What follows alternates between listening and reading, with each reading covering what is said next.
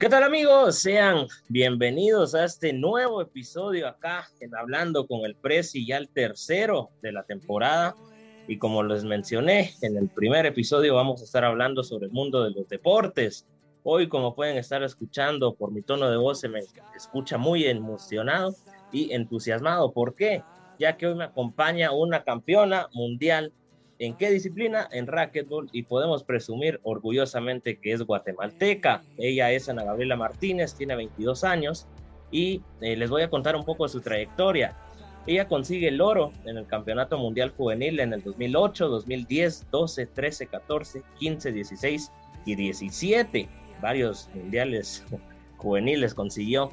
En el 2018 consigue el oro en el Campeonato Mundial Absoluto. En el 2018 también consigue la medalla de bronce en dobles en el Campeonato Mundial Absoluto. En eventos del ciclo olímpico, eh, ¿cuáles son estos? Todos los eventos que van antes de los Juegos Olímpicos, eh, Juegos Centroamericanos, Juegos Centroamericanos y del Caribe, Juegos Bolivarianos y Juegos Panamericanos.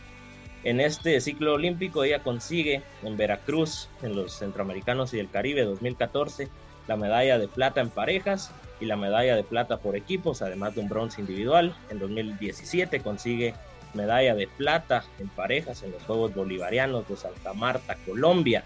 En 2018, para los centroamericanos y del Caribe en Barranquilla, consigue la medalla de plata y la medalla de plata en parejas y el bronce por equipos. Como ya era costumbre en ella, que venía ganando medallas en todos los eventos del ciclo olímpico, en los Panamericanos de Lima, Perú, en 2019 no sería la excepción, ya que ganaba la medalla de plata en parejas. Por si fuera poco el currículum que acabo de mencionar, que por cierto me salté varios logros, porque si no sería un episodio solo de sus logros, en 2021 se proclamó como la campeona del World Singles and Doubles Open Championship de Denver, Colorado. Esta victoria se convirtió en el primer título Ladies Professional Racquetball Tour de Ana Gabriela Martínez. Así que, como pudieron escuchar, es un atleta de alto rendimiento y como mencioné a un inicio, podemos presumir que es orgullosamente guatemalteca. Sin nada más que añadir, los invito a acompañarme en este video. ¿Qué tal, Ana Gabriela? Bienvenida, ¿cómo te encuentras? Hola, muchísimas gracias primero que todo por la, por la oportunidad de poder estar compartiendo aquí contigo y con todos los oyentes. Em, la verdad que muy emocionada siempre de poder compartir un poco de mi historia eh, para decir que no solo que la conozcan las demás personas, sino que realmente se animen a seguir sus sueños y, y a volverlos realidad, ¿verdad?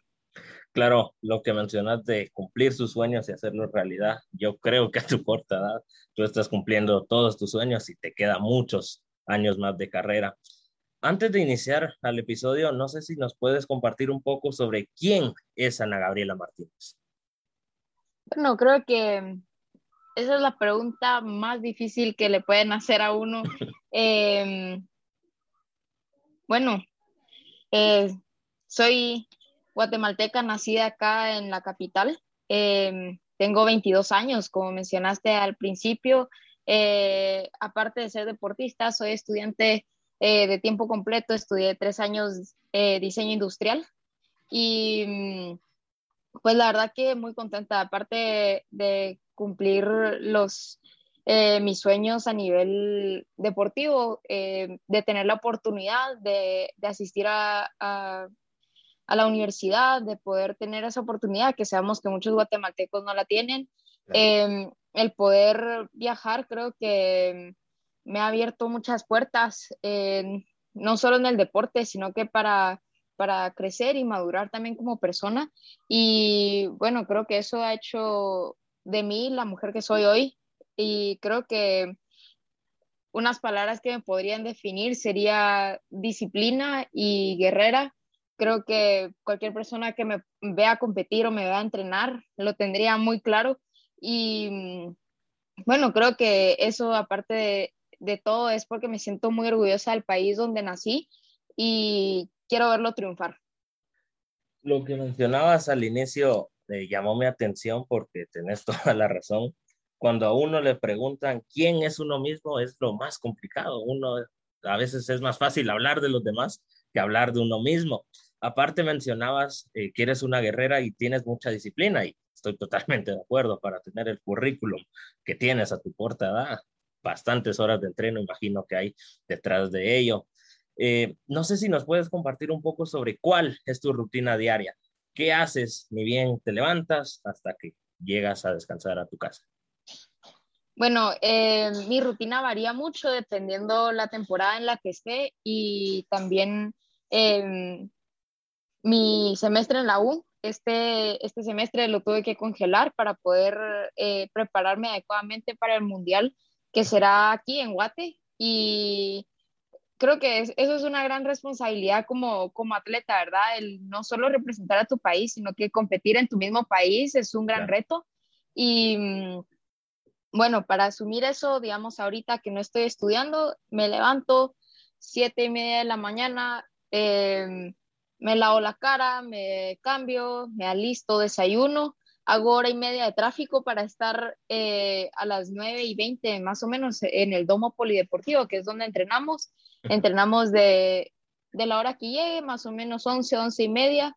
Y em, después de eso, eh, dos días a la semana tengo psicología y em, almuerzo, descanso una hora al gimnasio hora y media, después voy otras dos horas a entreno y ya subo eh, tranquila de regreso a mi casa, que eso es más o menos otra hora, hora y media de tráfico, pero bueno, creo que el, a pesar de que haya bastante tráfico y sea un tramo corto, creo que es una gran oportunidad tener, vivir en un país pequeño donde podamos movilizarnos sin, sin mayor problema y poder estar en todos lados, ¿verdad?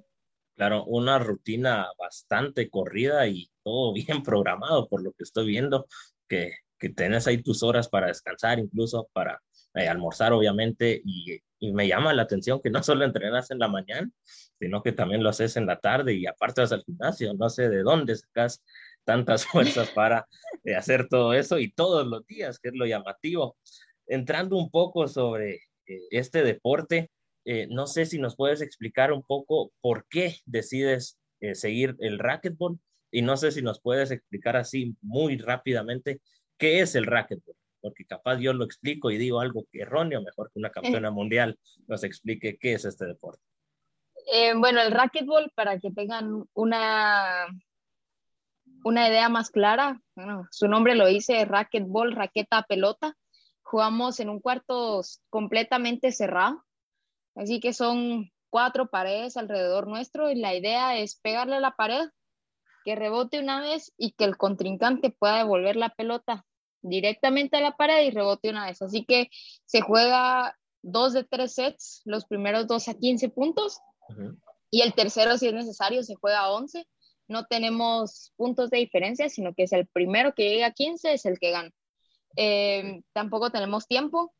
Eh, nosotros sí utilizamos, a diferencia de squash, sí utilizamos el techo, la pared de atrás, si no tenemos eh, fueras. Entonces lo hace un poco más emocionante porque nuestro deporte es tal vez un poco más rápido y mm, la intención acá es de que tirar la bola eh, o baja o en la, en la posición correcta para que el contrincante llegue después del primer rebote o después del segundo rebote. Y así es como eh, nosotros, al igual que era el voleibol antes, que se tenía que ganar el saque y después se puede puntear. No, no hacemos puntos en, en todos los cambios, digamos así. Ok. Entonces, es un poco el racket. Eh, creo que la mejor forma de aprender es viéndolo y los invito, ¿verdad? Que vean más de algún video en YouTube, siempre hay eh, que sea mío o que no sea mío, no importa, pero para que conozcan un poco el deporte, la verdad que es bien emocionante y no es porque sea mi deporte, sino que creo que eh, realmente también a los espectadores les crea una gran fuente de emociones que, que ayuda a que el deporte sea como más vistoso, ¿verdad? ¿Y por qué racket? Por eso, me encanta la adrenalina, me encanta lo extremo, pasé por mil deportes antes de llegar a racquetball y mm, bueno, encontrar este deporte donde no solo requería técnica, no era solo de estar fuerte, sino que requería muchas más cosas, la agilidad, los reflejos, la fuerza, la explosividad, eh, cambios de dirección. Em, fui una niña y creo que todavía soy hiperactiva, tengo mucha energía en mi cuerpo, lo que tú mencionabas, sí, no, ah, soy creo que la única en mi equipo que no toma suplementos, no, no, no, en serio, mi, mi nutrición es a base de pura comida y, mm, y, sí, no tengo problemas de aguantar esos tres entrenos. De hecho, es necesario para mí eh, gastar esa energía. Entonces, creo que esto me ha ayudado bastante para, pues, para cumplir con, con ese régimen, ¿verdad? Pero ¿por qué racquetball? Volvemos a lo mismo. Me encanta la adrenalina, me encanta sentir la raqueta, la competitividad que existe, la ahí sí que los movimientos, el poder en algún momento hasta nosotros como que como en voleibol que se tiran, nosotros también nos tiramos y sentir esa adrenalina, la verdad que es algo increíble y creo que aparte de eso también encontré ahí una comunidad de personas muy amigable donde eh, realmente va más allá que el deporte y va más allá de, de, los triunfos y de los títulos que todos podamos tener. Y creo que eso es algo muy bonito y algo de lo más importante de ser deportista. Qué buena explicación acabas de dar sobre tu deporte. Y yo creo, obviamente, todos los deportes, ya cuando los estás practicando, uno tiene que estar concentrado a la hora de, de hacerlo.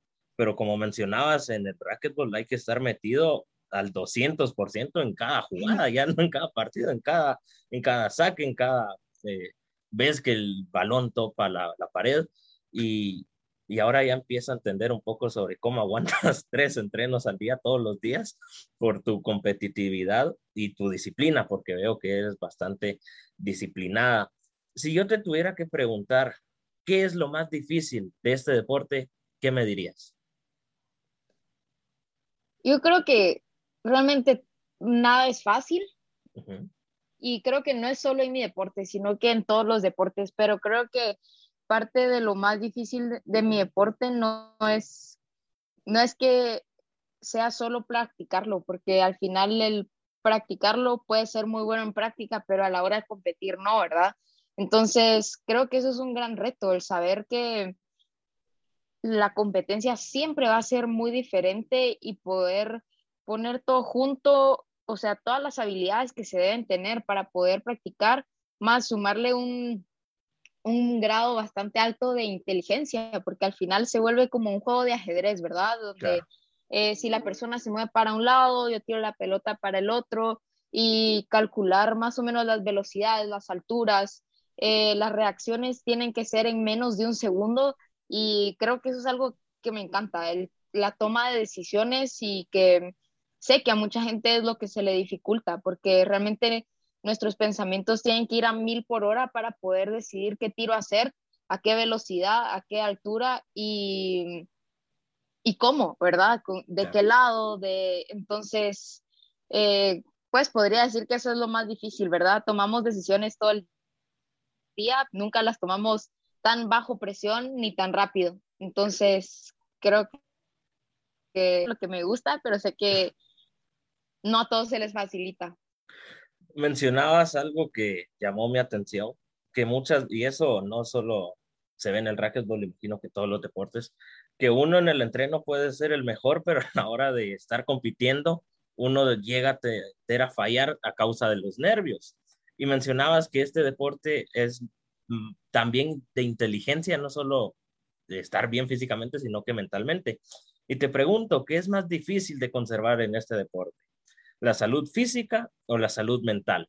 Sin ir más lejos, en los pasados Juegos Olímpicos de Tokio pudimos ver eh, que el tenista Novak Djokovic perdió la cabeza varias veces. Eh, una gran eh, gimnasta, Simon Bells, también salió a declarar que no se sentía bien mentalmente.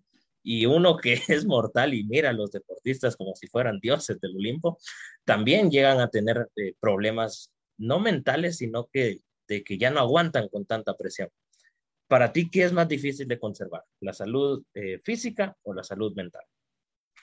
Yo realmente creo que eso es un conjunto, es, eh, es un estilo de vida y es algo que creo que es bueno que, que cada año se haga más normal la salud mental. Eh, bueno, nosotros tal vez como deportistas tenemos acceso a psicólogos, a, a un equipo multidisciplinario que nos mantiene eh, bien, digámoslo así, todo el tiempo, no solo físicamente, sino también mental, pero llega un punto en la vida donde realmente no todo es físico, o sea, yo puedo estar muy bien físicamente y realmente tener la mente en otro lado, ¿verdad?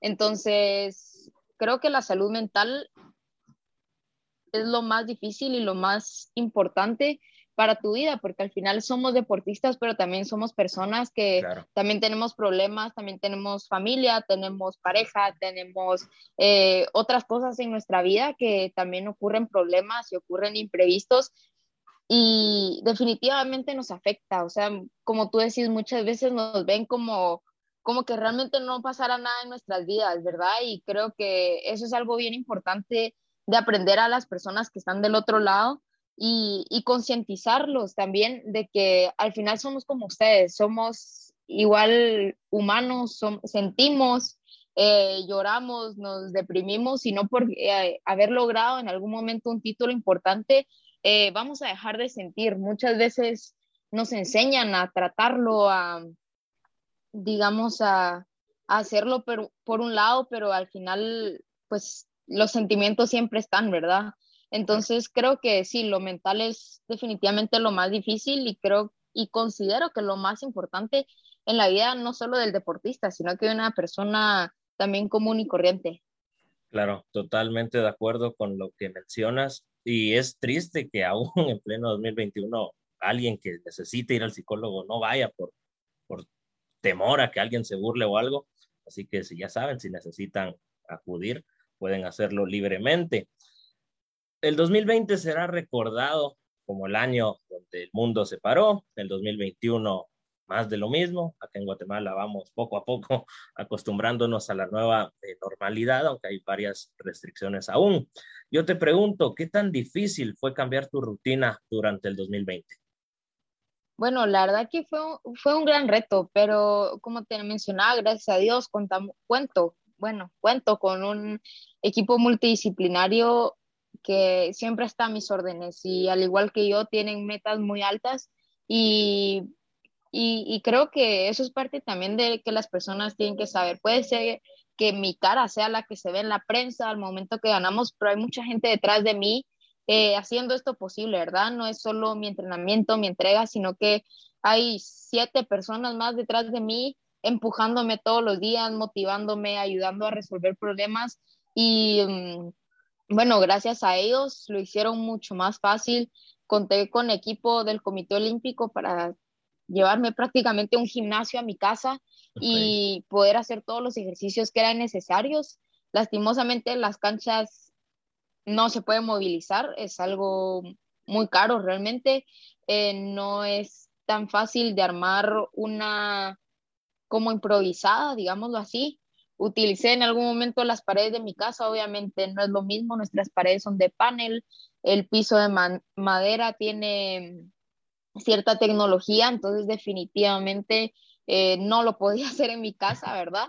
Pero creo que el mantenerme bien físicamente me ayudó mucho también mentalmente para estar bien. Tengo una familia que me apoya muchísimo, así que también esa época en pandemia fue bueno poder compartir con ellos todo este tiempo que pues yo viajando, que pues cada quien al final está en su rutina y poder compartir con ellos 24/7, literalmente, eh, fue algo bien importante para mí y creo que fue una gran motivación también para poder continuar con mis sueños y replantearme metas para, para estos años.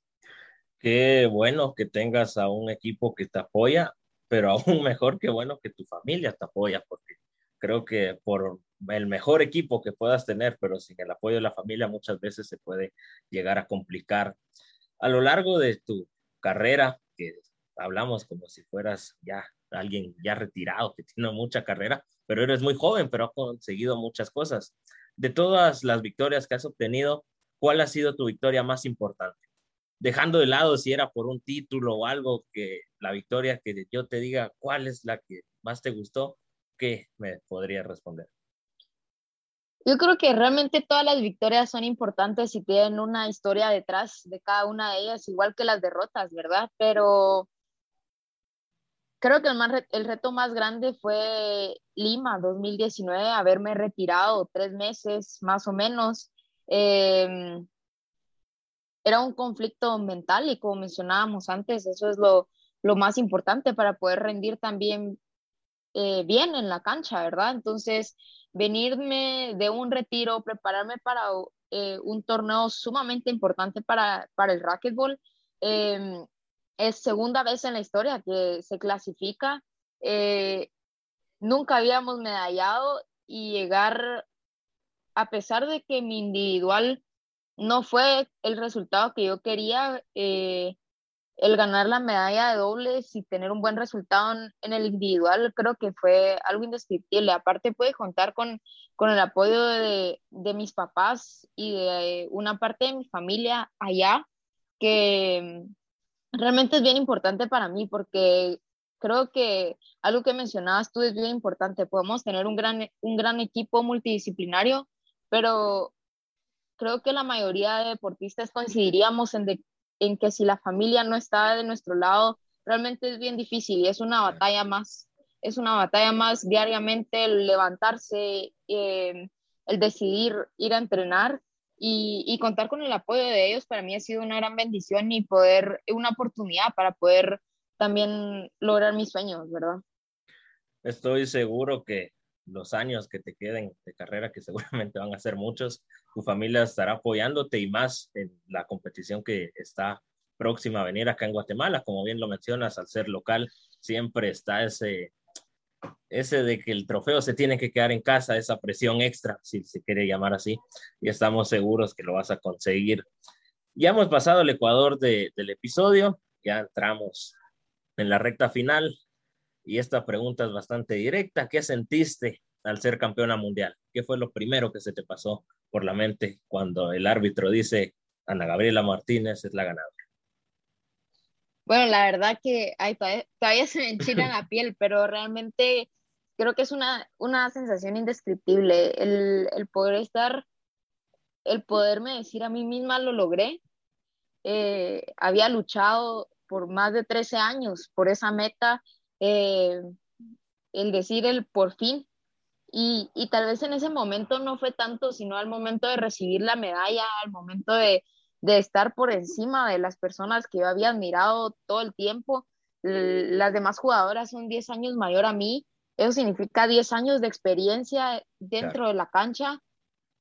Realmente, realmente fue algo muy bonito el, el poder cantar el himno, ¿verdad? Eh, arriba de ellas, el, literalmente más que el cóndor y el águila real, eh, teniendo a, dos potencias por debajo mío, era, era, fue un sentimiento muy bonito. La verdad que al momento de ganar, yo creo que esa es mi mayor motivación, volver a sentir esa sensación, que es algo que no puedo poner en palabras, pero que es una sensación que creo que nunca se me va a olvidar.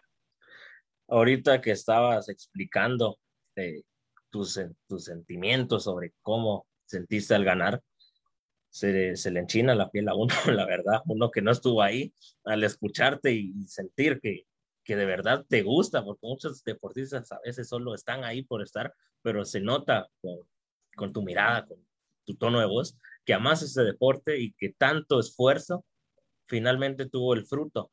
Y estoy seguro que no va a ser la, la última vez que te vamos a ver ahí. ¿Consideras que acá en Guatemala no se le da la misma atención al racquetball que a nivel internacional? ¿O crees que es la misma gente que no le interesa el deporte?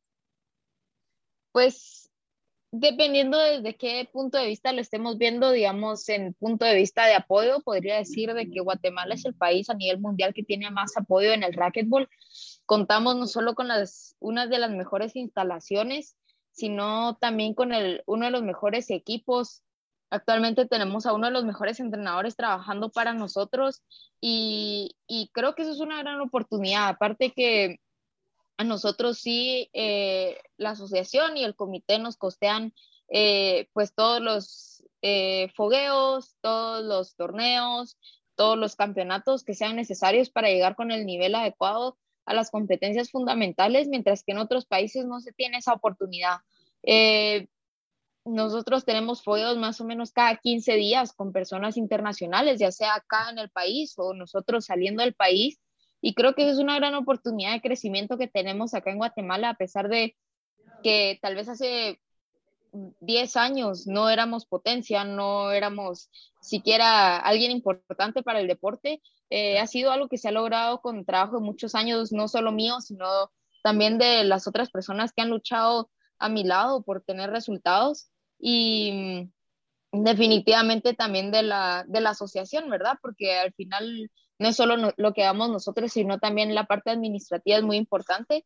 Y bueno, si lo vemos desde otro punto de vista, creo que el deporte no se ha dado a conocer. Realmente es bien complicado el masificarlo. Actualmente, hasta hace un año más o menos, antesito de la pandemia, abrieron 10 canchas públicas, pero obviamente entrenábamos en un club privado donde solo habían dos y entrenábamos más de 30 personas en esas dos canchas. O sea, realmente lo que hacíamos era algo impresionante porque teníamos lo que hablas de los horarios y todo, eh, pues era un gran reto meter a tanta gente ahí cuando realmente deberían de haber dos personas por cancha. Y para tener en los departamentos realmente se necesita eh, o algún patrocinio o algún eh, otro tipo de, de financiamiento para poder construir las canchas. Son realmente una inversión bastante alta y creo que esa es parte del por qué tal vez no es tan conocido o por qué no, porque es un deporte realmente bastante caro no el practicarlo, sino el, tener las instalaciones para poderlo practicar. Qué bonito se siente escuchar que alguien que fue campeona mundial diga que Guatemala es potencia en el racquetball a nivel internacional. Y estoy seguro que de acá solo vendrán cosas buenas. Esperemos que se dé a conocer más el deporte porque muchas veces nos cegamos con uno que son de 11 jugadores atrás de un balón y nos olvidamos que hay muchos deportes que también son bastante llamativos. Eh, ya, para ir cerrando un poquito el episodio, ¿qué sientes al representar a Guatemala en el extranjero?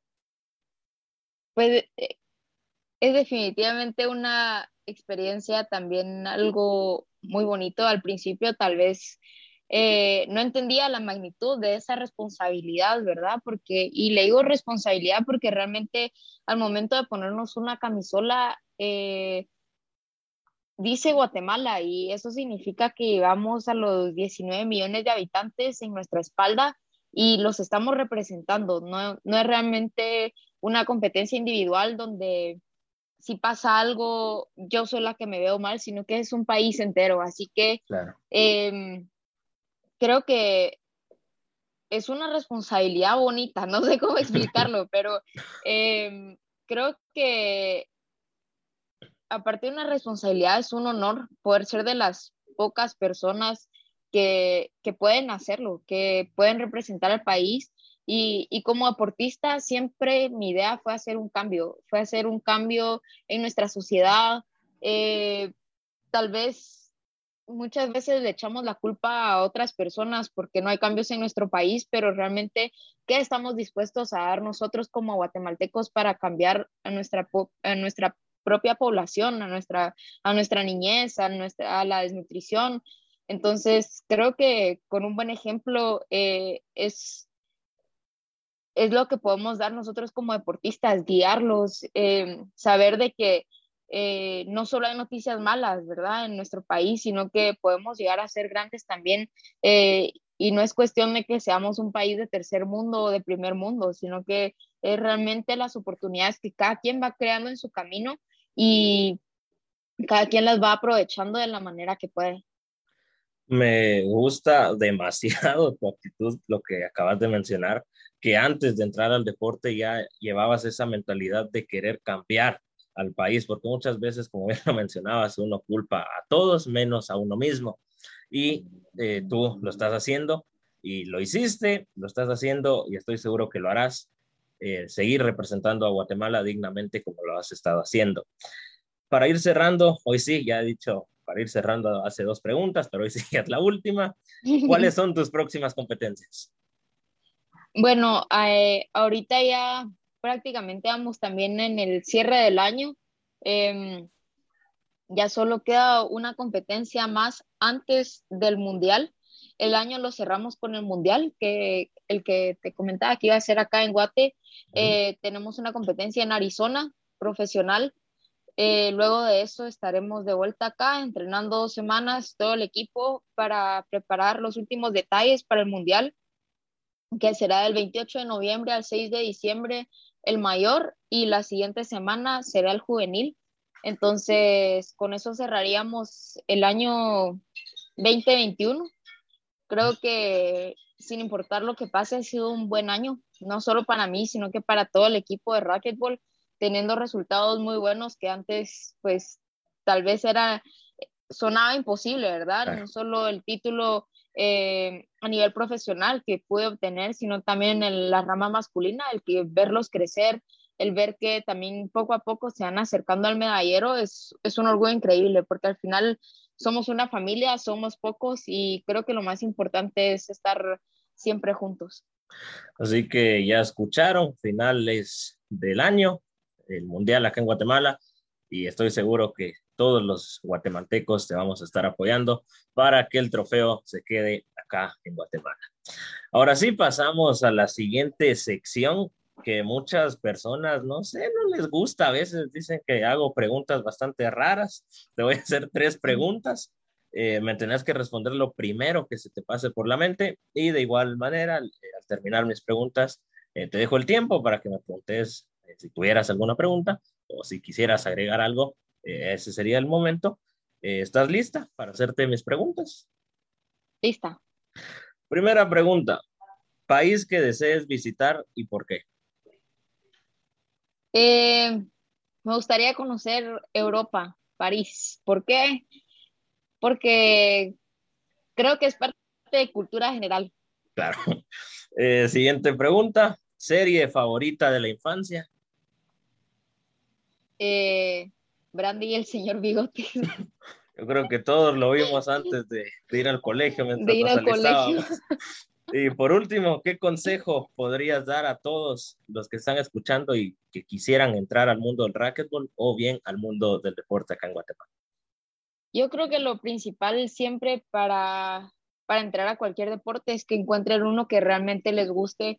Eh, yo les puedo decir que pasé casi por siete deportes antes de estar en el rugby, ninguno realmente, todos me gustaban y me siguen gustando muchos deportes, pero tal vez ninguno lo pudiera haber practicado tanto tiempo al nivel que lo practico, pero encontrar realmente mi pasión en el deporte creo que fue lo más importante y creo que muchas veces también pensamos de que solo porque un deporte no nos gustó, todos los deportes son feos o todas las actividades son feas y y bueno, yo creo que es importante el buscar, buscar lo que realmente nos gusta, encontrar em, algo que nos favorezca, que un lugar donde nos traten bien, donde seamos bienvenidos y, y, luchar, porque realmente ninguna meta, ningún triunfo eh, se cumple de un día para otro, ¿verdad? Y como les mencionaba, fueron casi 14 años para lograr estar eh, en la cima para mí.